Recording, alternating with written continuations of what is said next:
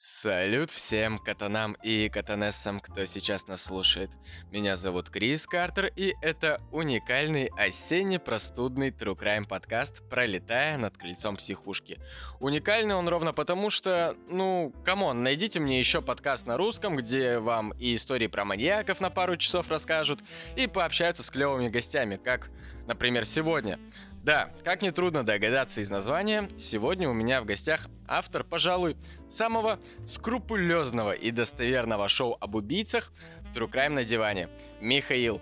Миш, привет, как ты? Привет, да я отлично, готов с тобой беседовать на темы, о которых я пока ничего не знаю. А вот знаешь, почему ты не знаешь? Вот те, кто слушает этот подкаст не впервые, тоже, наверное, уже задались вопросом, типа, а чё, а тема-то какая-нибудь будет, не? Вы же там обычно с гостями берете какой-нибудь психический синдром, один про него рассказывает, а второй обычно готовит кейс по теме болезни. Так вот, я отвечу.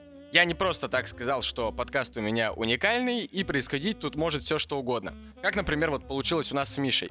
Самый первый раз, когда мы с ним списались, и Миша вроде как согласился прийти в гости, это было пару месяцев назад, тогда мы, как помнишь, решили, что ну вот мы придумаем сейчас какую-нибудь клевую тему, и вот тогда будем к ней готовиться.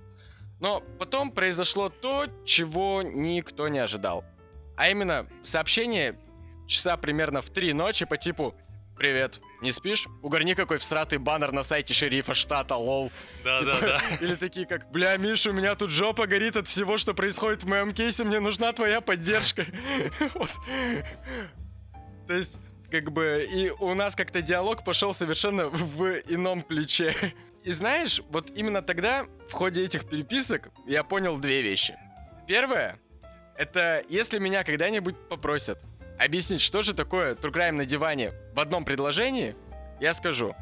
True Crime на диване — это когда ты уже написал кейс, но все равно сидишь и полночи роешься в архивах, чтобы выяснить тайминги, как убийца умудрился переспать с журналисткой и успел на рейс, чтобы улететь в другой штат? Просто потому что, блядь, в основных источниках тайминги не совпадают. Я как сейчас просто помню все эти мои записи э, на нескольких страницах блокнота, когда у меня просто взрывалась голова, а потом так оп, и вроде все, все решилось. Ну, зато вот это вот э, реально э, тот случай, когда ты мне это рассказывал э, ночью, что ты сидишь и пытаешься сверить вот эти вот э, тайминги. Это вот как нельзя лучше описывает вообще вот весь твой подкаст, весь твой подход к работе. Слушай, я даже об этом никогда не, за... не задумывался. Сейчас сижу и понимаю, что, наверное, да, так и есть, потому что я вообще не знаю, как э, описать в двух словах то, что я делаю. Ну, вот теперь я прекрасно понимаю. А вот теперь, когда будешь э, фичеринг составлять, короче, для подкаста, будешь знать, что вписать в тему, типа, почему вы должны послушать мой подкаст. О, да. А вторая вещь, которую я понял, это то, что Миша, в принципе, не тот автор, с которым мне вообще нужна какая-либо тема для разговора, если честно. Поэтому сегодня мы будем обсуждать в целом, давай свою фирменную. Только true crime, только хардкор.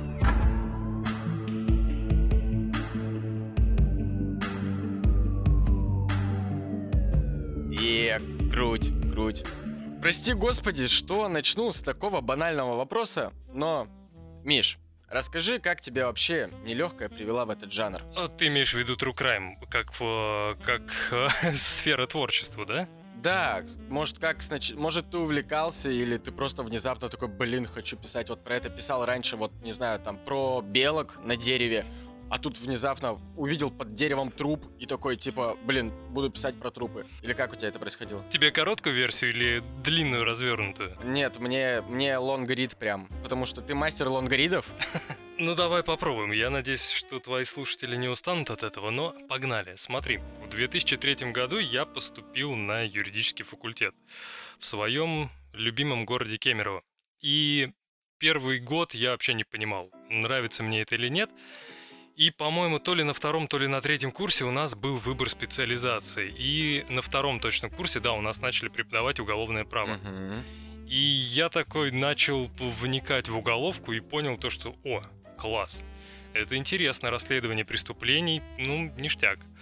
А потом у меня была практика в РОВД, у меня была практика в суде, и в, в прокуратуре. И вот там ты уже понимаешь, с чем реально сталкиваются те люди, которые, собственно, открывают, раскрывают, точнее, эти преступления. И я в очередной раз понял то, что да, это реально крутая работа, но связывать с ней свою жизнь я, конечно же, не хотел, потому что это очень сильно бьет по нервной системе. Я видел по ребятам, которые там работают не один год. Я решил, что ну, как-нибудь потом и так далее. И, наверное, из-за этого у меня какая-то такая любовь к детективным true crime историям появилась. Я люблю смотреть документалки. Насколько я помню, прям это появилось. Ну, наверное, со студенчества. А детективы и так далее я смотрел раньше. И больше после универа я с этой сферой деятельности вообще никак не соприкасался. Потом я переехал в чудесный город Сочи и там устроился работать журналистом. И ты не поверишь, про что я писал. Вот я даю тебе возможность попытаться угадать. Мне кажется, во-первых, я знаю, но я попытаюсь угадать, как бы если бы я, наверное, не знал. А, слушай, наверное, ты писал про а, загрязнение пляжей или а, про м, кризис жилья в Сочи, так как он курортный город. Или типа э, такие штуки, типа, знаешь, 10 лайфхаков, как, короче, уберечь себя от армян. Ну, я тебе могу сказать, в чем-то ты прав, а в чем ты нет. Э, первое издание, в котором я работал, это такой был а бизнес-журнал. Ну, я не буду вдаваться в подробности, но типа бизнес-издание. Там я писал впервые в жизни аналитические статьи о нелегальных такси в Сочи, о нелегальных застройках, о том, что в этом городе продается регистрация, не нужно даже нигде регистрироваться и так далее. Но отработав там год, я перешел... Типа, типа знаешь, как это, извини, типа как 10 стартапов, как продать шезлонг. Вот такие штуки. Ну, кстати, да, можно было, но я ушел немножко в другую сферу. Я ушел во второе издание, в котором я проработал 4,5 года. И это был глянцевый журнал о гламурной жизни города Сочи. Он так и назывался «Дорогое удовольствие. Город Сочи». Прям реально у Сочи есть свой глянцевый журнал. Подожди, это какие, да, это, это седьмые, восьмые, наверное, да, года? А, нет, слушай, вообще этот журнал «Дорогое удовольствие», э, он появился в Новосибирске. Потом он перекочевал э, в другие сибирские города. Он также был в моем Кемерово. Собственно, я поэтому его знал и туда пошел. И... Он типа как франшиза? Да, это франшиза. И он дошел до Сочи. И, слушай, я не буду врать, сколько сейчас он уже существует лет в Сочи. Ну, лет 15, наверное, точно. Точно, 10-15, наверное, лет. Вот. И да, это был глянцевый журнал, но он до сих пор есть. И ты не представляешь, на какие темы я писал статьи. Это были и малоинвазивные, мал, была малоинвазивная хирургия. Это и косметика, и всякие разные средства для ухода, но больше всего мне запомнилось а, одно интервью от женщины-тренера, которая рассказывала, как натренировать э, мышцы влагалища. Блять, ты вот только сказал, типа, как натренировать, и я вот прям, я, знаешь, я понял, о чем ты будешь говорить сейчас. Я, я просто, я просто в меру своей испорченности нахуй ничего другого не мог предположить абсолютно. Это, это была реальная статья, это женщина-тренер, она рассказывала, при помощи каких приспособлений там были всякие нефритовые шарики, еще какие-то. Я уже, к счастью, я этого не помню. Но, в общем, в этом издании я проработал а, ну, четыре с половиной года примерно. И больше, после, точнее, переезда э, из Сочи в Москву, я туда-сюда мотался. И конечный пункт был это стартап-проект по проведению онлайн-квизов. Тем более началась пандемия, это все было вроде бы как востребовано. Но так как это был стартап, то время было растянуто до неизвестных э, временных промежутков. И так как у меня было время свободное, я начал снова смотреть разные документалки. Плюс появился Netflix, и я прям, честно, я залип. Я залип в документалке, начал смотреть, и потом я наткнулся на одну документалку по поводу расстрела в кинотеатре «Аврора», массового убийства. И я почитал э, еще дополнительную информацию, посмотрел еще пару документалок, скомпилировал это все в один документ и сижу и думаю, а зачем я это сделал? Кому это я собираюсь показать? Записывать видео? Ну, как бы нет, не хочу. Куда-то опубликовать эту статью? Ну, тоже не хочу. И тут как-то у меня возникла мысль, а что если записать голос. Я такой думаю, окей, да- давайте попробуем. Начал мониторить, смотрю, True Crime есть э, в России, и довольно-таки он быстро развивается, набирает темпы. Я думаю, ну, попробую впрыгнуть, запрыгнуть в последний вагон. Вагон оказался не последним. Появился после меня еще один замечательный э, True Crime подкаст, который называется «Пролетая над гнездом психическим». Вот. И с того момента я решил, что почему бы и нет. И вот уже, ну, в январе будет год, как я этим занимаюсь. Слушай, это вообще на самом деле прикольно из серии, как мы переходим от накачивания мышц влагалища нефритовыми шариками к расследованию массового расстрела в кинотеатре. Как бы если ты обычному человеку спросишь, какая между этим связь, ты такой, причинно-следственная, дорогой, причинно-следственная, блядь. Это, это да.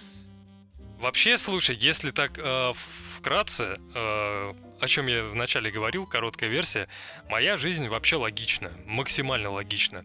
Я учился в школе в физико-математическом э, классе, потом я э, во время обучения на юрфаке пошел работать дизайнером, потом я работал юристом, HR, э, менеджером по продажам, кем я только не работал, и в итоге вот это все привело меня в True Crime. Как, я до сих пор не понимаю, но мне пока все нравится. Слушай, ну когда мы в масштабе начинаем смотреть, когда вот ты, ты говоришь, вот э, как раз таки короткие версии, и они проще воспринимаются, потому что ты когда начинаешь масштабировать свою жизнь и удлиняться, удлиняться, ты понимаешь, что, что тут не столько важно отдельно взятые сферы, в кот- которыми ты занимался, как их множество и Короче, тут влияет твоя насмотренность. Ты много общался с людьми, ты э, много всего видел, условно, да, и тебе благодаря этому проще воспринимать какую-то информацию, то есть ты типа более эмпатичный для того, чтобы, чтобы допустим, воспринимать истории жертв.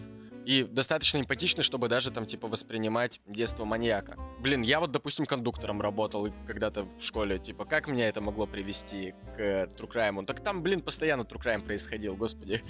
Типа в те года, когда я работал кондуктором, постоянно вытаскивали какую-нибудь херню из э, карманов людей. И то есть, как бы, привести-то может все что угодно, но на самом деле, э, я помню, что ты говорил, как твоя работа в юриспруденции помогла тебе в True Crime не столько с юридической точки зрения, сколько именно перебирать огромную тонну информации. И при всем при этом не теряться и не пытаться суициднуться. Это да, слушай, ну, наверное, больше, больше все-таки здесь заслуга не юриспруденции, а, наверное, все-таки журналистики. Потому что, когда ты пишешь э, статью о вагинальных шариках, то ты начинаешь в этом копаться, потому что ты ничего не знаешь в этой теме. И ты ищешь один источник, второй, третий, их у тебя набирается около десяти, и потом ты это все компилируешь в один текст, его еще раз перечитываешь, потом еще раз перечитываешь, и потом уже его приводишь в финальное адекватное состояние. Я просто представляю, что сидит какая-нибудь э, домохозяйка дома, читает глянцевый журнал и такая типа, ну окей, вроде все грамотно, типа все, все как есть, так и написано. То есть она даже, блядь, у нее в мыслях не происходит то, то, что, короче, то, как ей накачивать влагалище, на самом деле писал бородатый мужик из Сочи. Я, я тебе сейчас э, один инсайт из своей жизни открою и для всех твоих слушателей. Дорогие друзья, я хочу вам сказать одну вещь. Не верьте гороскопам. Я писал гороскопы самостоятельно, я их сочинял из головы. Не верьте гороскопам, никогда. Блин, слушай, да в смысле? Я всю жизнь себе свою по ним выстраивал вообще-то. У меня есть клевая подписчица, Лина, привет, э, у которой, которая занимается тем, что выдумывает людям гороскоп от имени своего кота на день. Вот, то есть, но она, по крайней мере, не врет, что она их выдумала. Она такая просто, ты типа, она говорит, на кого, на кого гороскоп составить? Она такая, ты такой, Овен. И она такая, хорошо, ты сегодня получишь лопатой по лбу. Следующий. Но вот у меня было что-то вроде этого, знаешь, когда, когда времени не было, тогда, понятно, брались э, уже готовые гороскопы и делался небольшой рерайт. И чтобы никто не увидел то, что эти гороскопы были взяты из других источников, то приходилось их переписывать так, что там полностью менялся смысл. Ну, блин. Короче, нам надо как-то умудриться плавно сейчас уйти от этой темы, потому что мы сейчас с тобой далеко уйдем, я отвечаю. Да, все, и вот, короче, я начал заниматься true crime ом, и меня завлекли убийства. Но нет, это лучше вырезать. Типа, блядь, идите в жопу со своими гороскопами, где, блядь, моя бензопила, я пошел убивать. Как, как, как бы смешно не было, но... Ну, в общем, да. Слушай, а по какой схеме у тебя, вообще- у тебя вообще обычно протекает работа над материалом? Ну, типа, знаешь, есть вот реально люди, которые такие думают, что мы гуглим маньяков из Википедии, там же берем всю основу, шлифуем это документалками от Discovery Channel и вуаля, ебать, все готово. Вот, Слушай, как бы. Я не буду просто распинаться и рассказывать, объяснять им. Я такой, типа, ну пускай кто-нибудь из моих гостей это расскажет, а я такой, да, у меня так же. Нет, слушай, у, у меня на самом деле очень много... Говорю как какой-то профессионал. Нет, э, у меня есть несколько способов, не способов, блин, я слово забыл. Методик. Вот. У меня есть несколько методик по написанию э, сценариев. Если я понимаю, что мне нужно выпустить кейс, и я профокапил э, все сроки, это было у меня один раз, то я беру э, ту историю, которая мне, мне нравится, и там более-менее полная информация есть. Но, тем не менее, ты берешь эту полную информацию, ты ее изучаешь, и ты каждый пункт этой э, истории начинаешь проверять. И иногда э, всплывает такое, что та история, по которой ты делаешь подкаст, она, ну, не совсем точна. Находится еще пару десятков э, различных источников, которые противоречат, и ты начинаешь уже сравнивать и по крупицам собирать. Это, наверное, самый простой вариант. Самый сложный вариант, когда просто нет э, никакой информации, это был э, у меня кейс Энтони Соуэлла, кливлендского душителя. Или вот как, допустим, вот этот, который ты последний тоже выпустил, тоже говорил, что у тебя там что-то вообще источника, там три, три записки под диваном. А, нет, как раз последним там была книга. Там было более-менее все понятно, но все равно я э, сверял с, э, с другими источниками, которых было мало, но ты понимаешь, что кейс он очень крутой, и ты хочешь его рассказать, но нужно чем-то подкреплять. Поэтому нет.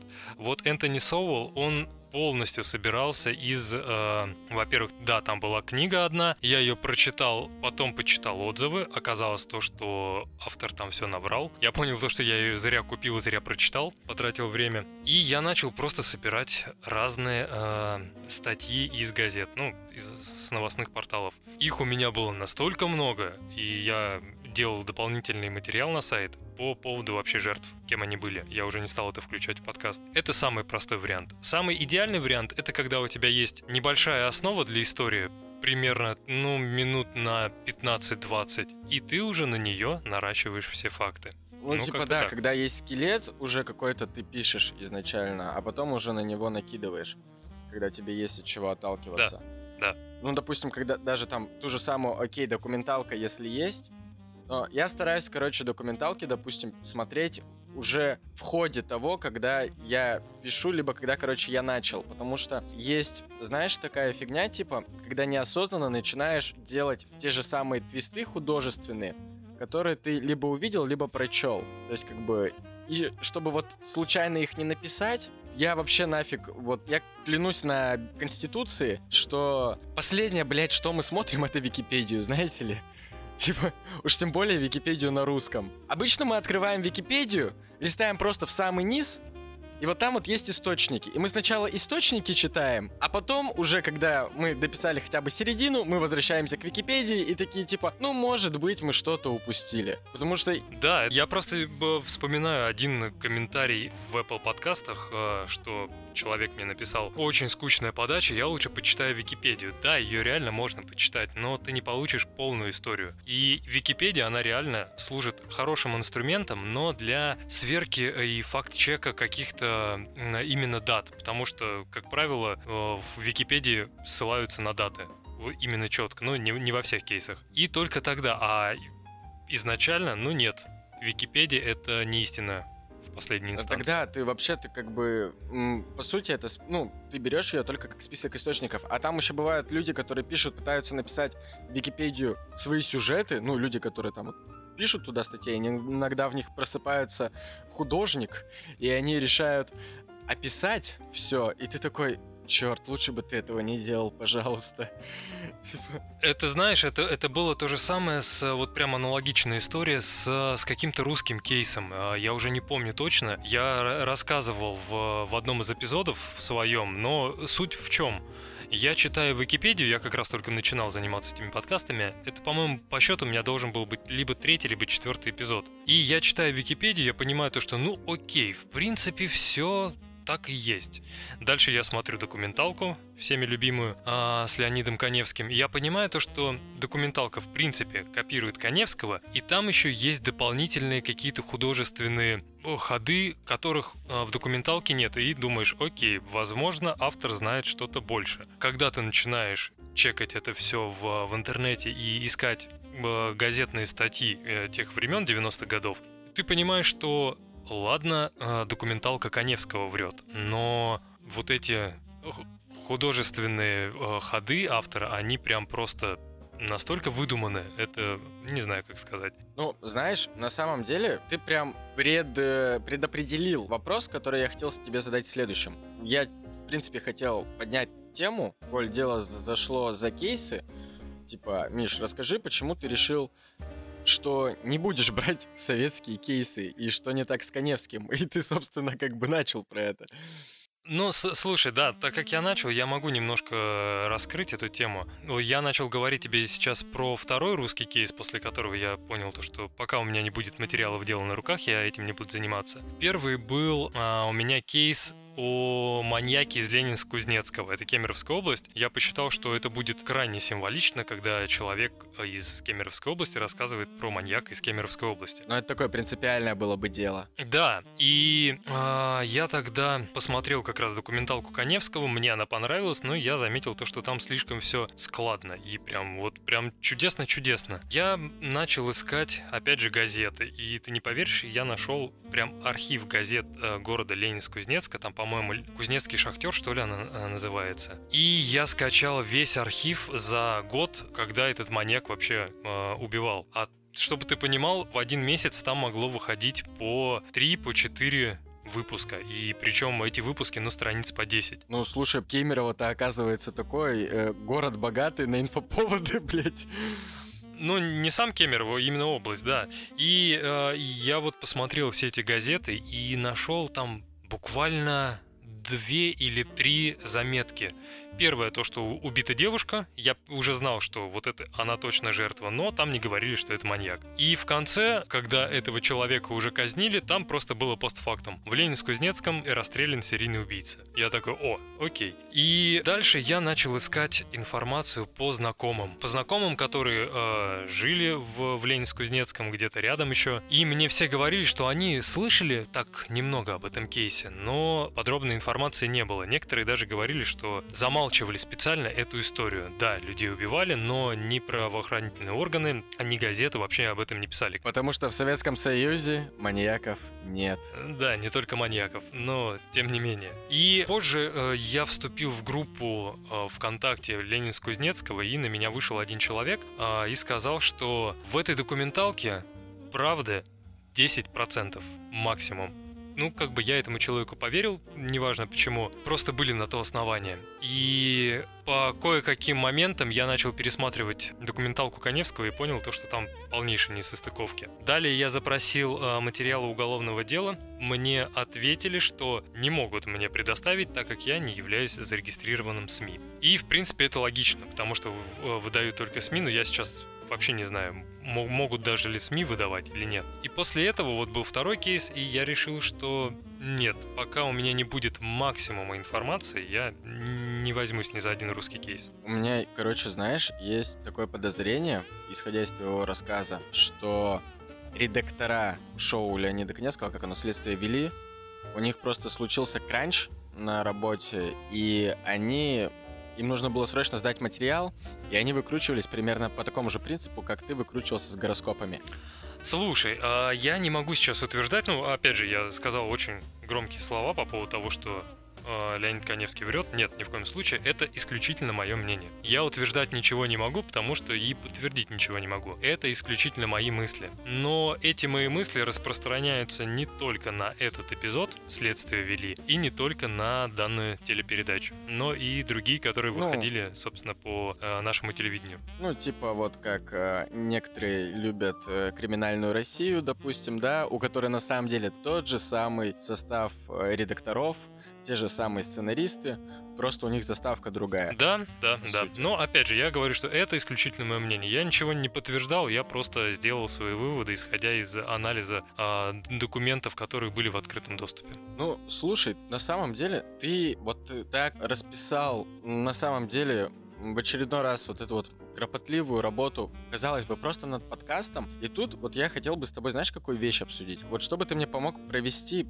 правильную аналогию. Я объясню. Когда я писал про, по-моему, про Берделлу, то я общался со своими друзьями и объяснял, а они тогда еще тоже еще не понимали вообще, чем я занимаюсь, нахрена я это делаю и вот это вот все. Ну и мы как бы общались, и я объяснял, что так и так, вот я сейчас нашел здесь вот этот вот материал, здесь вот этот вот материал, тут пытаюсь состыковать время убийства, тут пытаюсь состыковать детство. И мне прилетает такая фраза, слушай, это звучит как будто какая-то детективная игра. И я как бы такой, ну, это такой реверсивный детектив, когда все уже, по сути, раскрыто, ты типа играешь в детективный квест с читами, где типа есть ответы, но тебе их надо, сука, сначала найти. Его раскрыли, но спрятали по разным уголкам интернета. И у тебя детектив заключается не столько в том, чтобы найти убийцу, а в том, чтобы найти, как нашли убийцу. Где-то соп- Насколько вообще вот эта вот аналогия с тем, что Слушай, я бы написание... даже сравнивал не с детективной составляющей, а с, э, со сборкой пазла. У тебя есть пазл на огромную, про- просто на херовую тучу каких-то элементов. И ты это все высыпаешь, или как мы заходим в интернет,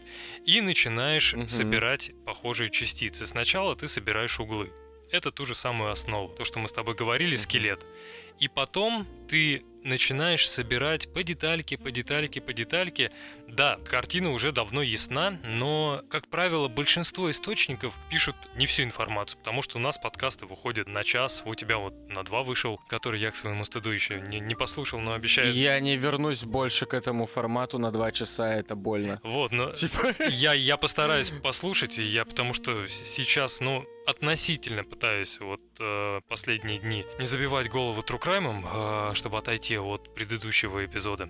Но ты реально, да, это как детектив, в который собирает с лупой пазл. Ты сначала собираешь основу, и потом по всему интернету эти, эти частички просто выискиваешь, и одну к другой ты начинаешь прикладывать. Если у тебя какие-то данные расходятся, то ты эти детали не можешь состыковать. И когда ты находишь третью деталь, ты уже собираешь более-менее картину. И вот наш подкаст, в итоге, когда он получается, это огромная такая охрененно большая а, пазл-картинка. Слушай, вот никогда у тебя не возникало еще желания купить себе пробковую гребаную доску с ниточками? Потому что я, короче, несколько раз ловил себя на мысли, что мне нужна хотя бы графитовая доска, если у меня опять вдруг окажется больше, чем, блядь, два человека задействованным в этом говне. А, слушай, я думал об этом давно, но вот как начинал этим заниматься, что мне нужна графитовая доска, либо э, пробковая доска. У меня прям была иде- идея фикс, что вот надо, вот как в фильмах вот эти ниточки проводят из, из одной точки в другой, этот виновен, этот подозреваемый. Но э, меня остановило то, что мне ее некуда было ставить и вешать. И в итоге я понял то, что доска, наверное, для меня неудобный инструмент. Мне проще по старинке. Это взять блокнотик, ручку и начинаю писать. С одной стороны, ты пишешь себе скелет э, будущего подкаста, а на других страницах ты уже прописываешь, кто с кем, кого, куда и во сколько. Но будем держать друг друга в курсе, у кого кто первый сорвется и пойдет купить себе в Икее, блядь, гребаную доску просто уже. Ну, возможно, да. Но слушай, я опять же, если э, покупать такую доску, то она должна быть просто огромных размеров. Потому что наши подкасты, они, к сожалению, а может быть и к счастью, не на 10-15 минут, а все-таки масштабные. И должна, соответственно, быть огромная доска, чтобы на ней это все уместилось. Да простят нас авторы подкаста, которые пишут на 10-15 минут. Мы вас ни в коем случае не подъебываем. Нет, нет, нет, это никакой не камень ни, ни в чей огород, просто у каждого своя подача. Да. Слушай, а вот ты пока рассказывал про то, как у тебя это происходит. Ты никогда сам вот не задумывался над тем, чтобы реально проследовать какое-нибудь интернет-дело? Знаешь же, же есть э, ресурсы, где ребята раскрывают... Типа, типа Reddit? Нет, ну, не, не Reddit, а есть прям отдельно конкретные ресурсы, где э, прям выложены список нераскрытых дел текущих. Типа, вот, ребятки, можете, в принципе, заниматься, раскрывать, потому что, ну, полиция Америки уже давно свыклась с тем, то, что ебанутые фанаты Crime начинают в чем-то рыться, и они такие, типа, блядь, давайте мы просто скидаем, у них реально иногда получается. Ну вот, допустим, как э, тот же самый нашумевший кейс с Луком Аньотой, да, он один из нашумевших, но на самом деле не единственный далеко. Ну вот, э, помнишь документалку «Не трожьте котиков»? Да-да-да-да. Никогда не было желания именно вот сесть и попытаться что-то что раскрыть? Честно, было. Было, но давно. А сейчас как-то у меня на самом деле нет времени. Я, я очень сильно хочу взять какой-то перерыв себе временной, чтобы отдохнуть немножко и позаниматься чем-то другим. Может быть, даже таким видом деятельности. Но пока, пока нет. У меня сейчас э, в планах другая фишка э, в голове появилась, но о ней я тебе скажу лично. И если она получится, то, то ее скоро услышат. Ну, относительно скоро. Ну да, ну я очень надеюсь, что у тебя получится перед э, новогодними включить фаст режим, который у тебя и так обычно не выключается, наклепать быстро на зиму и съездить все-таки где-нибудь покататься или где-нибудь погреться у камина спокойненько отвлекшись от маньяков. Слушай, я бы с удовольствием бы наклепал на зиму, но у меня... Я раньше думал, что можно сесть, по крайней мере, что я смогу так сделать, взять и написать за несколько материалов наперед, но не получается потому что я пишу один, потом после него я какое-то время отдыхаю, потом я понимаю, что время просрано, и начинаю опять в фаст-режиме, как ты сказал, готовить следующий эпизод. Поэтому посмотрим, когда я отдохну, возможно, только летом. Вопрос сейчас немножечко болезненный, может, будет, но не менее интересный который тоже напрямую относится... Коль мы с тобой сегодня разговариваем о внутренней кухне, ну, по сути, да, у нас сегодня подкаст о э, кухне подкаста. Алкоголь. Вообще, многие, кто занимаются не только true crime ом, но и, в принципе, исследованием тяжелых человеческих судеб, так или иначе начинают увлекаться алкоголем. Как у тебя начались с ним отношения, в каких количествах и как закончились, ну или не закончились? И на какой истории у тебя было больше всего алкоголя выпито? Когда начались отношения э, с алкоголем, тебе точно возраст на- назвать? Нет, именно э, вот... Я понял, я, я тебя вот понял. Эти, вот, вот это взаимоотношение а- алкоголь-кейс. А, слушай, я, я помню, когда я еще был в прокуратуре и в РОВД на практике, то мне люди, у которых, собственно, я практику это проходил, Ой, простите, у меня собака урчит. А вот они мне многие рассказывали то, что после работы злоупотребляют, потому что нужно как-то немного э, расслабиться. И, собственно, с этим помогает алкоголь. Я этого раньше никогда не понимал, но после записи, наверное, четырех эпизодов я понял то, что ну как-то мне нужно сбросить с себя весь этот груз. Что-то слишком много мертвых людей в моем да, Да, да, да, да. И ты понимаешь, что ты погружаешься э, в мир, где живых очень мало, а из него нужно как-то выбираться, и вот этой спасительной веревкой, к сожалению, становится алкоголь. Но хочу сразу сказать, что алкоголь, как и наркотики, это зло.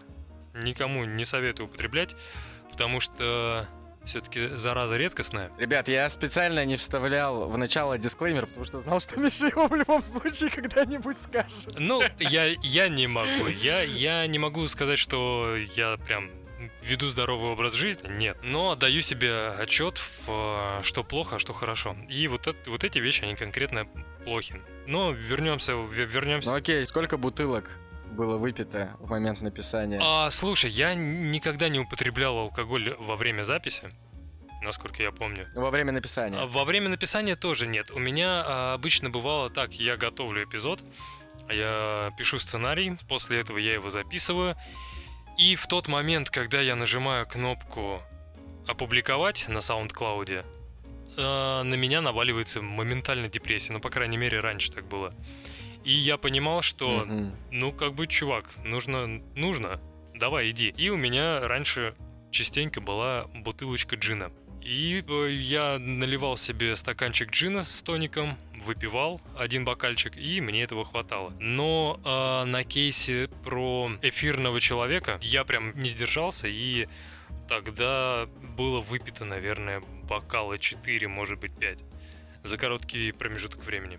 Потому что эта тема была для меня почему-то максимально болезненной. На правах рекламы. Beefeater или Gordon's? А, слушай, ни тот, ни другой. Нам нихуя не заплатят теперь.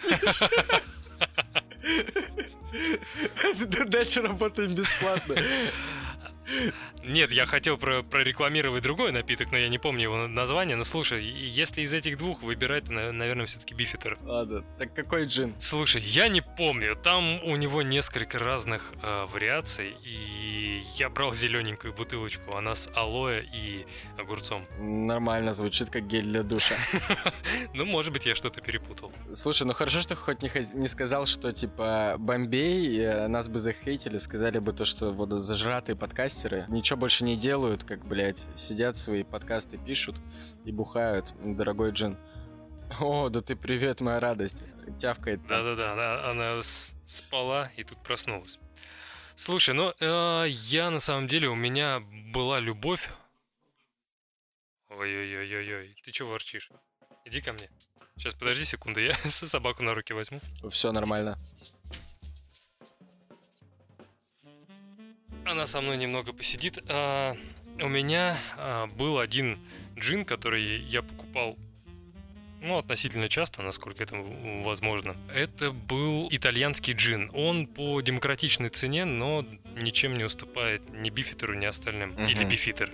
Биф-итер, да, бифитер. Бифитер, да. Слушай, вот знаешь, пока говорили про алкоголь, вот как раз-таки прозвучала фраза от тебя, то, что ты погружаешься в кейс. Вот мы сколько раз с тобой обсуждали, для нас с тобой это такая, знаешь, ну, достаточно болезненная тема, потому что, опять-таки, не знаю, как там у других авторов, но вот я именно в разговоре с тобой хотел бы озвучить эту мысль для слушателей. То, что, чуваки, вот вы даже не представляете, насколько... Тут не то, что мы не поверхностно там чекаем, или там вопрос не про Википедию, не то, как мы ресерчим, а про то, как ты эмоционально во все это погружаешься. Потому что у меня тоже был вопрос с алкоголем. Я им не злоупотреблял, но было то, что полтора кейса, грубо говоря, короче, у меня было написано прям с э, неким количеством вина. И это не работало. И когда я писал на трезвую, это тоже не работало.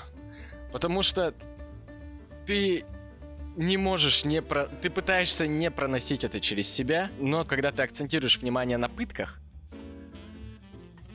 я помню, я, я сидел такой, типа, ну, блядь, ну, ну, ну, электрический ток к члену, ну, это пиздец. ну, блядь, ну, простите меня, думаю, ну, это больно, нахуй. Я до того, как начал писать True Crime, я сначала несколько месяцев его жадно поглощал, и я его слушал много. Три месяца до того, как я начал писать подкаст, я поглощал его. И я понимаю, что когда ты его слушаешь, ты не так это через себя проносишь. Вот когда ты начинаешь про него писать, вы не представляете даже, как бы много мы не попытались уместить всех подробностей в сам подкаст. Огромное количество все равно именно деталей остается за бортом, которые ты понимаешь, что, что ты их уже просто не можешь впихнуть, но ты их знаешь, ты их переживаешь, ты, сука, ложишься с этим спать, я ловил себя на мысли, что я реально там на протяжении там ни, ни одного дня, ни двух, там типа, а я несколько недель просто, ты вот просто понимаешь, ты открываешь глаза и такой типа, первая мысль у тебя обычно покурить, ну, у меня как у курящего человека, а я просыпаюсь и такой, типа, чувак висит на цепях в подвале. Ты такой, да блядь, да почему? Почему я думаю, сука, об этом? И ты идешь, и вот ты с этой мыслью начинаешь день, а потом ты с этой мыслью этот день заканчиваешь. И ты настолько погружаешься во все это, и я как-то уже делился с тобой болью о том, что ты вот это так сильно через себя пропускаешь, для того, чтобы осознать, что кто-то включил, это такой прослушал час, и такой, а, ну окей, прикольно. Типа, и он, человек это отпустил. А у тебя, типа, депрессуха-то только началась. Слушай, я хотел бы еще тоже свои 5 копеек вставить по этому поводу. А, во-первых, э, опять же, не могу говорить э, за других подкастеров, но когда я пишу тот или иной кейс, то ты волей-неволей начинаешь проникаться и даже не, не проникаться, а пытаешься понять, почему действовал так преступник, и на, надеваешь на себя вообще... Блин, стой, подожди, опять собака лает. Да, я... Вот, кстати, ты опять, ты опять при... О, бунт! У нас бунт! Да. Вот, и... Ты, ты опять э, пред, э, предрешил мой вопрос. Какой самой стрёмной мысли ты сам себя ловил при написании кейса? И вот, кажется, ты вот это сейчас и озвучишь. Нет, слушай, у меня никогда не было стыдных мыслей. Я просто начал говорить о том, что когда мы пишем кейсы, реально, то мы начинаем в какой-то момент ты сопереживаешь преступнику. А, у меня так было с Деннисом Нильсоном. Когда я изучал его э, детство, я понимаю то, что, ну, у человека действительно было тяжелое детство, и ты начинаешь ему сопереживать. И э, ты начинаешь сопереживать преступнику, но благо так бывает не всегда, так бывает редко. И тем не менее ты пропускаешь через себя боль каждого человека, все, что он испытал. И ты надеваешь это на себя. И вот я хотел бы просто продолжить твои слова. Когда люди слушают подкаст, для них час, полтора, два, сорок минут – это просто увлекательная история. Мы же живем с этим ну, как минимум несколько дней. У меня бывает такое, что приходится жить э, с кейсом неделю.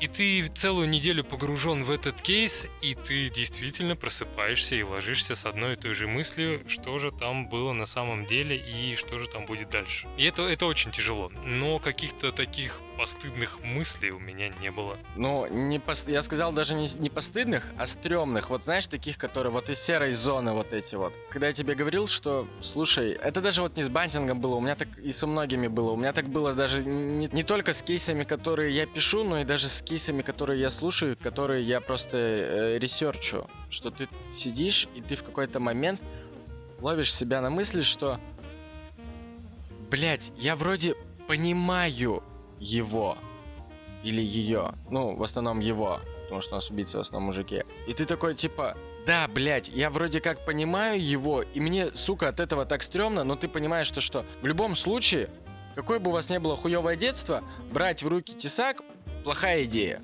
Но в любом случае ты понимаешь, что он его взял, и, блядь, вот тут, короче, смотри, какая штука. Что меня больше всего триггерит и вообще интересует вот э, во всем Трукрайме, в принципе. Что меня больше всего будоражит? Будоражит меня больше всего точка невозврата. Я ради нее, вот, вот ради вот, вот этой точки невозврата, вообще погружаюсь в кейс. До первого убийства и после, и после первого убийства все хуйня. Вот эта вот точка, вот, блядь, которая, который человек просто перешагивает ее. Вот ты пытаешься это, сука, понять. И самое стрёмное, когда ты ее понимаешь. Да, еще знаешь, бывает иногда такое, что точка невозврата у некоторых убийц она наступает не в момент совершения преступления, а за какое-то время до него, когда он уже себе точно дает понять, что я пойду и я это сделаю. И тут нет никаких «может быть», а «может быть не стоит», когда человек просто говорит «я это сделаю». И вот тогда реально становится немного жутко.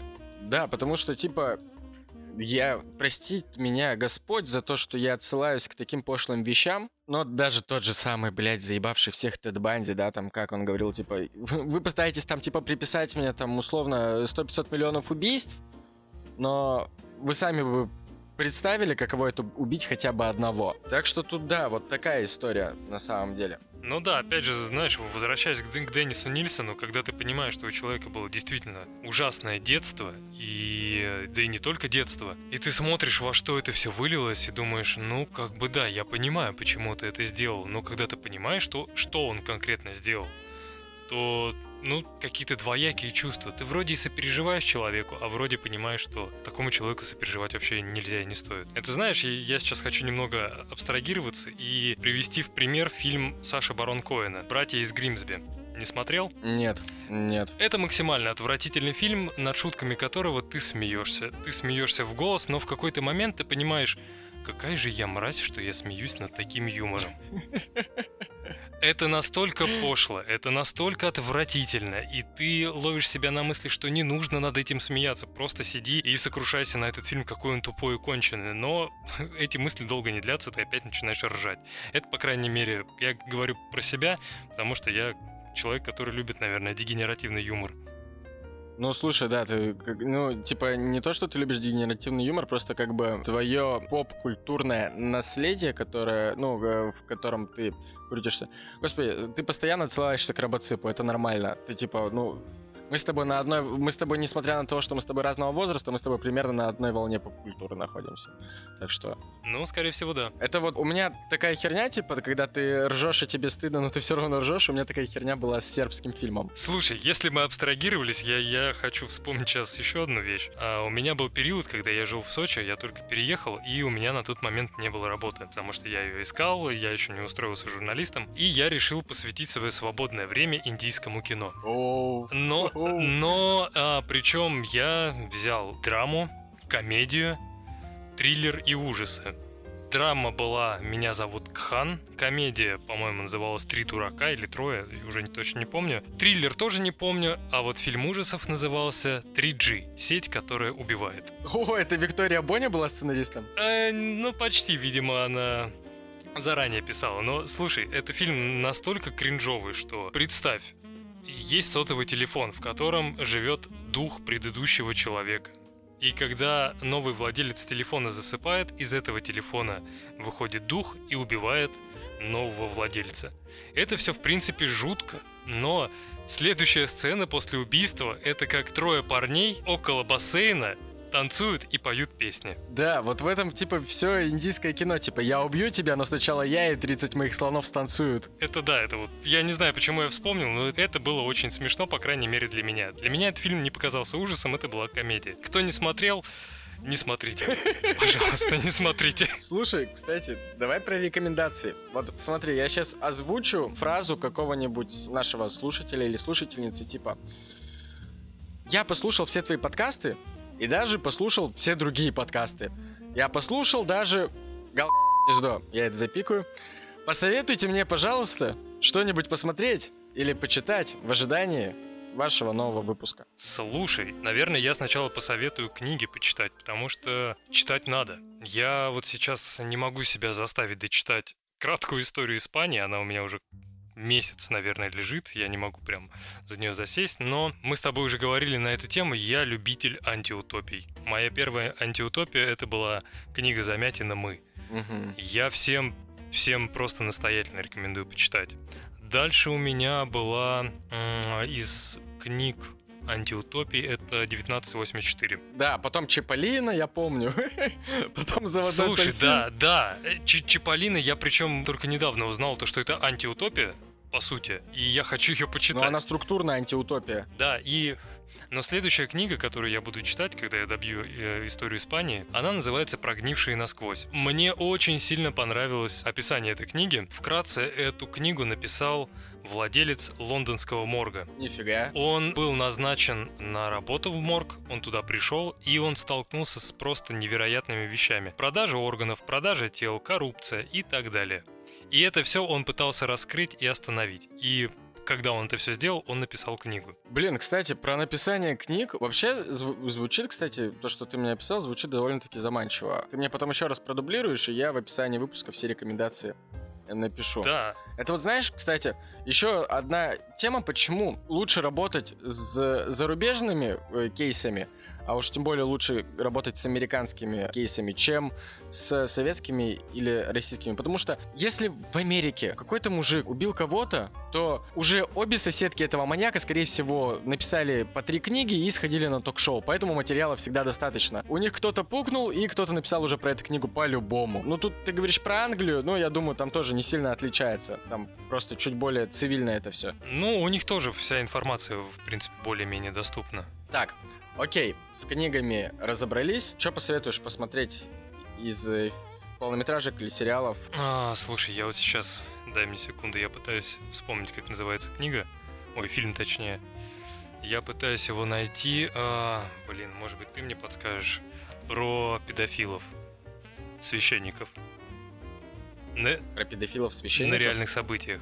О, нет, не подскажу.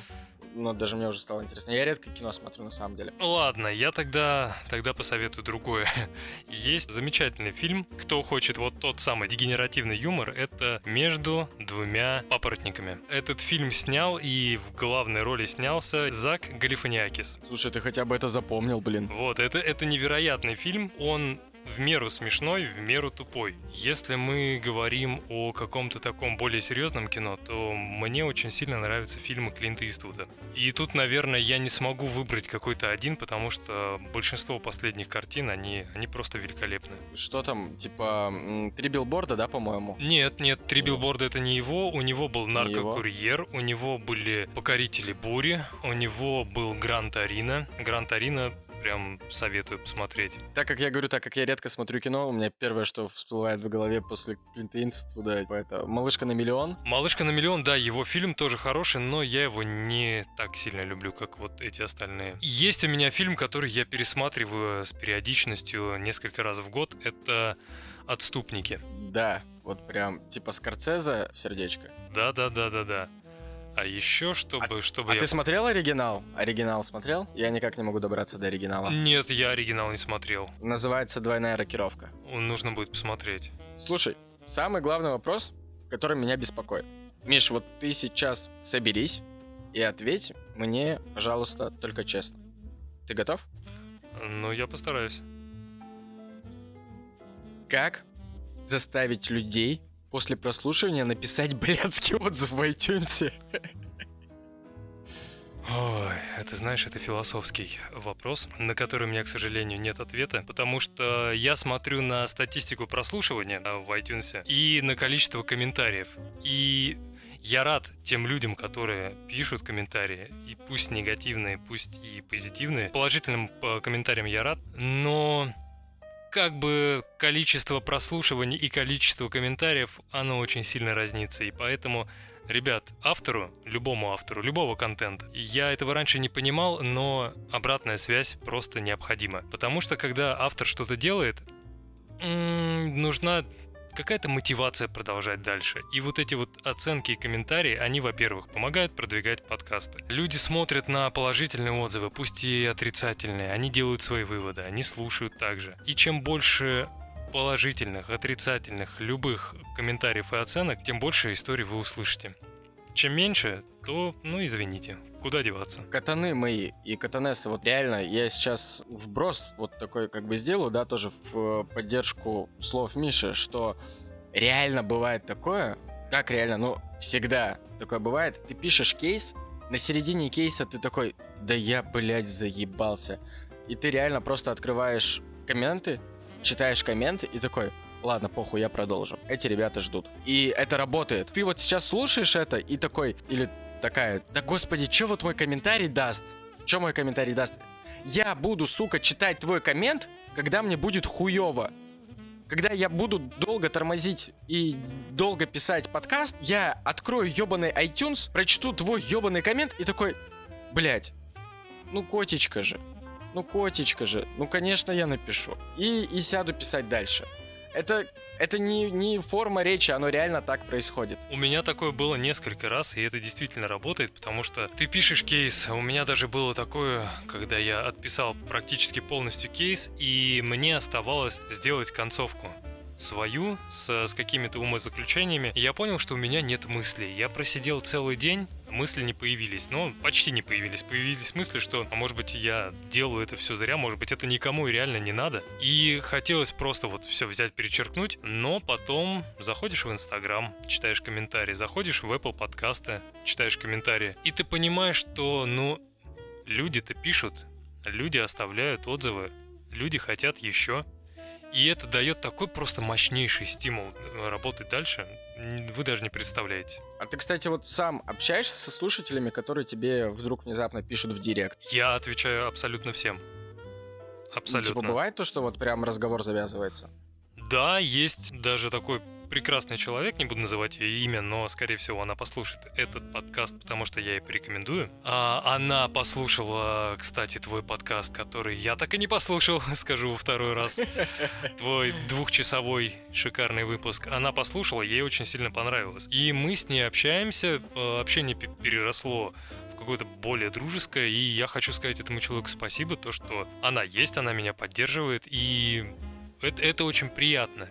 С другими, да, я тоже общаюсь, пусть это даже пару фраз, когда люди пишут спасибо, я отвечаю спасибо. Пусть это там 2-3 предложения, но мне кажется, что это правильно, когда ты отвечаешь своим слушателям. Потому что люди тебя слушают, люди говорят тебе слова благодарности, а не отвечать им в ответ, ну, это некрасиво. Да, я прям, кстати, понимаю, ты мне рассказал историю, и у меня тоже случалось такое, то, что у меня э, с некоторыми ребятами прям дружба завязалась некоторая, которые писали в директ, которые оставляли комментарии, и мы с ними как бы, ну, просто общаемся за жизу, потому что ты понимаешь, что, что блин, слушатели реально адекватные. Есть это прям вообще котички. Мы с тобой как-то раздували по поводу того, то, что я не знаю, не помню тогда, насколько ты со мной согласился, но то, что среднестатистический портрет слушательницы True Crime подкаста это как раз-таки одинокая девушка-миллениалка, которой просто нравится, когда какой-нибудь мужик шепчет ей целый час истории про маньяков. Слушай, я, может быть, на тот момент и соглашался, но сейчас по той аудитории, которая подписывается на меня в, в Инстаграме, я, наверное, все-таки не соглашусь потому что у меня очень много появилось слушателей парней. И вот, кстати, я хотел бы пользуясь случаем, сказать одному человеку его ник в инстаграме The Frost Иван, который мне оставляет уже третий комментарий, но я ему не могу ответить, потому что человек ограничивает людей, которые могут ему писать сообщения. Он мне пишет... Вань, заебал. Да. Вань, заебал, блядь, открой личку. Что за хуйня, с тобой связаться невозможно, блядь. Он отправил мне два комментария по поводу последнего э, эпизода. Я их пролайкал, но я не могу отправить ему ответ. И он спрашивал у меня, почему на Spotify нет моих спешалов. Я ему написал огромный ответ, тогда это было в первый раз, просто огромный такую портянку накатал. Нажимаю отправить, и мне Инстаграм пишет, что вы не можете ответить этому человеку, потому что он ограничивает круг лиц. Потому что ты всего лишь подкастер, нахуй. Это, это... Кто ты такой, чтобы писать вообще кому-то, блядь? Да, вот именно. Я тоже так подумал, что... Да. Поэтому, Вань, если хочешь, чтобы я тебе отвечал, измени настройки Инстаграма, измени. Это несложно, Вань. Серьезно. Будь человеком. Слушай, а как ты относишься к тому, не знаю, были ли у тебя такие случаи или нет, или как ты отнесешься к тому, короче, как ты относишься к тому, когда тебе в директ э, слушатели или слушательницы кидают нюцы? Присылают дикпики? Э, ну, дикпики, нюцы, да. Слушай, я не знаю, я, наде... я надеюсь, до такого не дойдет. А, но если дойдет, я не знаю, как-нибудь поступлю. Пока такого не ну, было. Ну смотри, а если, допустим, тебе приходит сообщение в директ, слушай, Михаил, здравствуйте, у вас великолепный подкаст, очень хочу послушать ваши выпуски на Patreon, э, денег нет, но вот вам э, мои нюцы. Как ты отреагируешь? И здесь нужно вставить звук сверчков. Дед, я вставлю звук модема. Слушай, честно, я не знаю, как ответить на этот вопрос, потому что есть такие ситуации, о которых ты никогда не задумывался, и над этим нужно хорошенько поразмыслить. Опять же, что за человек? Спорим, э, спорим, что, короче, после этого выпуска полетят тебе. Э, я, кстати, если что, я, кстати, нормально отношусь. Можете скидывать мне и дикпики, и сиськи. Я вот вообще всем рад. Поэтому... Мы, мы потом из, из них сделаем альбом и будем продавать подписчикам. В смысле сделаем? У меня вон вся стена уже обклеена. Я имею в виду, мы его прям напечатаем и сделаем в виде книги. Отлично. Кстати, по поводу книги и по поводу подписчиков. Посмотри сейчас вокруг себя, вот прям головой помотай. Ну, у меня тут только собака рядом лежит. Э, не, она к этому никак не относится пока. Короче, я вот, пока мы с тобой общались, абсолютно незапланированная херня, но давай, короче, сделаем так. Посмотри, что ты можешь подогнать слушателям, если я сделаю конкурс, а я у тебя просто это выкуплю.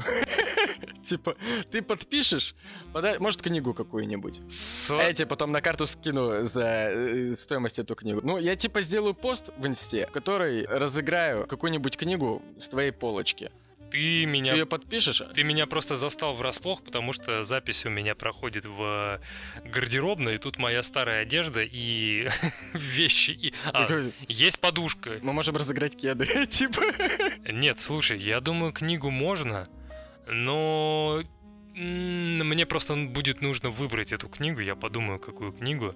Потому что я, Хорошо. я опять же, видишь, я, я нахожусь за городом, у меня все книги дома, а здесь вот небольшая часть. Те, которые еще, Давайте еще тогда не прочитаны. сделаем так. Я сейчас просто забайтю людей, которые слушают сейчас это, на то, что если вы это слушаете, значит, вероятно, я уже ебанул пост в Инстаграм. Значит, мы заходим в Инстаграм, подписываемся на страничку, подписываемся на страничку Миши, и там же в этом посте, думаю, Миша уже определится, какую книгу он подгонит, я ему скину за нее бабки. Да ладно ты, ты чего, ну какие деньги? И э, мы разыграем. Кстати, готовьтесь, если что, внимательно слушайте выпуски Миши тоже, потому что он там, насколько я знаю, насколько я знаю, он тоже что-то хотел разыгрывать в будущем. Так что будьте тоже внимательны. Что-то... Вот слушай, я сегодня только думал, что не хочу байтить свою аудиторию на какие-либо действия, но окей, раз ты сказал, то окей. И на самом деле, блин, слушай, классно пообщались. Вот видишь, я как знал, что нам с тобой, по сути-то, даже тема не нужна. Мы с тобой очень лампово обсудили внутреннюю кухню производства true crime а, внутренние переживания и какие-то э, даже личные моменты. Для меня это был вообще крутой experience, когда у меня нет темы, а я просто общаюсь с человеком. Ну, я не так долго этим занимаюсь, и для меня это впервые. Блин, я хочу тебе сказать огромное спасибо. И тебе огромное спасибо, что вообще пригласил к себе в психушку. Да, кстати, по поводу психушки. Знаешь, что еще хотел спросить? Вот тут мне прям твой совет нужен. Я тут думал название подкаста сменить. Ты типа, если что, просто скажи мне, что это хуевая идея. Типа просто, когда я заводил подкаст, я думал, что он будет в основном про психов и немножечко про True Crime. А потом как-то так вышло, что он стал больше про True Crime, но психов там, конечно, не убавилось. И типа, я думал назвать э, подкаст Картер Крайм подкаст. Просто скажи, что это хуевая идея. Слушай, если честно, мне очень сильно нравится твое название, вот которое есть сейчас, потому что оно максимально выбивается из всех. А я раньше придерживался такого мнения, что если брать какое-то название, то оно должно быть короткое и емкое сказал синонимы. Вот, а оно должно быть емкое и максимально понятное. Но сейчас я понимаю то, что у тебя длинное название, оно необычное и оно запоминающееся. Сразу идет э, ассоциация с, э, с фильмом, но тут немножко все другое. А вот у меня прям было желание попробовать накидать тебе какой-нибудь артворк э, на, вместо твоей обложки, но у меня пока все руки не доходят. И я не знаю, насколько Вау. это будет э, вообще правильно, потому что у тебя есть свое видение, у меня свое, и нужно ли это Нет, мне делать? максимально. Максимально. Ребят, это часть не только к Мише обращаюсь. Если кто-то вдруг рисует или хочет что-то нарисовать, хочет что-то написать, хоть без разницы, хочет как-то приложить руку, я всегда за, я всегда за коммуникацию. И, слушайте, условно, в подкасте в самом моего не так много. Убийства совершал, слава богу, не я, расследовал их тоже не я. И типа, как бы от того, что мне кто-то нарисует обложку, э, не, не, даже не основную, вот если там ты мне сделаешь, то это, ну, круто, да, если ты мне сделаешь основную. Если кому-то захочется нарисовать обложку для будущих кейсов, тоже, блин, пишите. Если кому-то захочется, вот, э, как Миша говорил, дисклеймер записать, тоже пишите. Это супер классно, я с радостью вообще приму любую помощь и любую поддержку, потому что это просто весело. Я для этого этим и занимаюсь. Ну, кстати, я согласен, да. Это классно, когда аудитория пытается, даже не пытается, а помогает в развитии подкаста и не только комментариями, но еще чем-то. Это, это очень здорово. Я, я не просил, хотя пару раз мысли такие тоже возникали, что, ну, в принципе, можно попросить. Да, поэтому, ребят, не стесняйтесь ничего предлагать никогда авторам. Авторы, как правило, они тоже люди, и они ждут от вас какого-то любого фидбэка, в том числе эмоционального. А от таких штук мы вообще пищим, как котики. И писаемся так, кипяточком. Ну, как песели. Слушай, ну что ж, тогда мы с тобой увидимся уже в Хэллоуин в следующий раз. Ага, а, то есть ты сейчас так спойлеришь своей аудитории, да? Ну, ну да, не то чтобы сильно, но надеюсь, не только ты ко мне в гости придешь, но я буду ждать еще много друзей. Главное, чтобы не оказалось в том меме, знаешь, типа, когда на твой день рождения никто не пришел, ты сидишь один с тортом, короче. Я люблю Хэллоуин. Хэллоуин это мой самый любимый праздник, и я всегда люблю офлайн собирать много людей, друзей на этот праздник. А в этом году решил, что символично собрать э, их в подкасте. Поэтому э, ждите, будет что-то крутое. Ну, и на этой интригующей ноте я хотел бы сказать огромное спасибо всем тем, кто дослушал. Вы же мои катаны и катанессы. Я вас очень всех сильно люблю, обнимаю. Вы самые крутые. И тебе спасибо огромное, Миш. Еще раз тебе скажу тоже спасибо, что позвал. Всем удачи. Берегите себя. Пока-пока.